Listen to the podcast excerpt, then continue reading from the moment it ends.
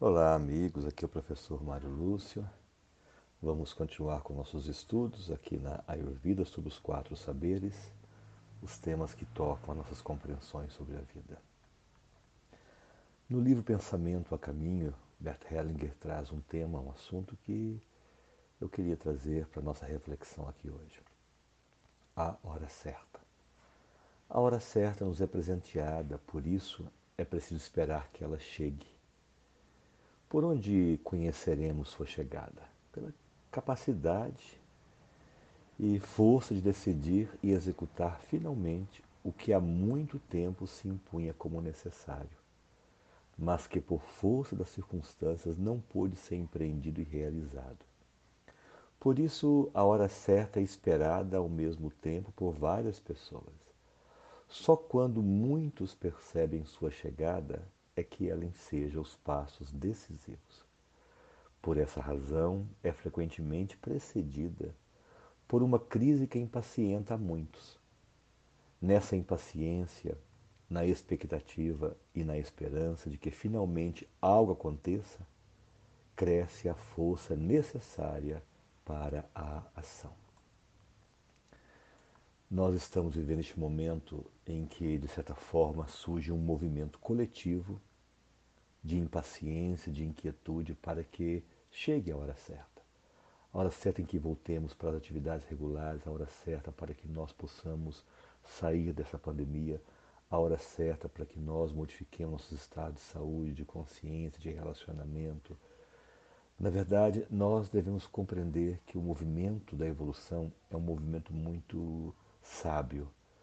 E quando nós fazemos um movimento de entrega, Ainda hoje eu li de Satya Sai Baba que a entrega é, na verdade, onde quer que eu esteja, a consciência de Deus presente. É uma consciência ampla da presença divina. Hoje, bem cedinho, eu publiquei umas imagens da proporção do nosso Sol em relação a outras estrelas. Para vocês terem uma ideia, em relação a algumas estrelas, o nosso Sol parecia um, uma, um, pedaço de areia, uma pequena partícula de areia, na verdade quase que invisível, se nós compararmos o nosso Sol, por exemplo, com a estrela de Antares, é? ou a de Cão Maior, por exemplo. Então, quando olhamos essa imensidade cósmica, me surgiu um sossego enorme no coração, ao perceber a grande ordem, o Dharma, a grande ordem divina que organiza esse cosmo. Isso que eu olhei aqui na fotografia das proporções do, das estrelas é um fragmento de um sistema da nossa galáxia. Nós estamos pensando então em bilhões de galáxias, algumas infinitamente maiores do que a nossa.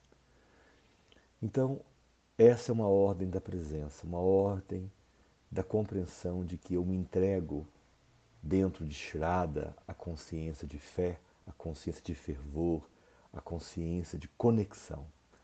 Fé eu compreendo como conexão. A Mãe Terra, Gaia, Yandesi, Pachamama, Bhumi, a grande Mãe planetária, gerou toda essa dinâmica que nós compreendemos com os seres vivos, numa visão bastante, bastante concentrada na evolução dos seres, das espécies. Veja, quando pensamos em algumas espécies tão frágeis que ainda permanecem vivas, algumas plantas de uma fragilidade enorme para serem cultivadas em nossas casas e, no entanto, sobreviver aos milênios, às grandes catástrofes. Quando olhamos na época da presença dos grandes répteis, dos dinossauros, e olhamos ali o primeiro ancestral humano impossível de ter, sobrevivido àquelas condições todas, e nós chegamos até aqui. Nós somos a melhor expressão que esse planeta conseguiu alcançar até agora. Em nós a Terra fala, em nós a Terra fica autoconsciente, em nós a Terra ama, escreve poemas, pinta quadros, compõe sinfônicas, estabelece um dos maiores programas de motivação para a alma humana compreender quem nós somos. Nunca antes vimos tantos milhões de pessoas engajadas na recuperação do planeta, na preservação da vida, na fórmula mais eficaz para crescimento sem lesar a nada, a ninguém. E surge agora, é claro, uma grande consciência de preservação da vida. Tudo isso, a hora certa, o tempo das coisas. Os movimentos conflitantes gerando em nós, então, a ansiedade necessária, a dinâmica necessária para a criatividade, para encontrarmos soluções.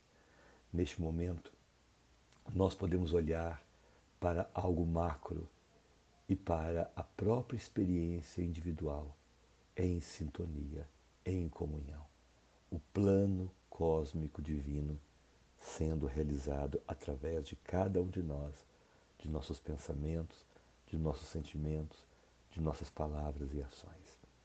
Quero ler com vocês então essa compreensão de Hellinger para a nossa vida e dizendo que a hora certa é presenteada. Por isso, é preciso esperar que ela chegue. Um abraço enorme no coração de cada um dos amigos que estão aqui nos escutando. Bom dia, boa tarde, boa noite, no tempo em que você estiver ouvindo-nos. नमस्ते।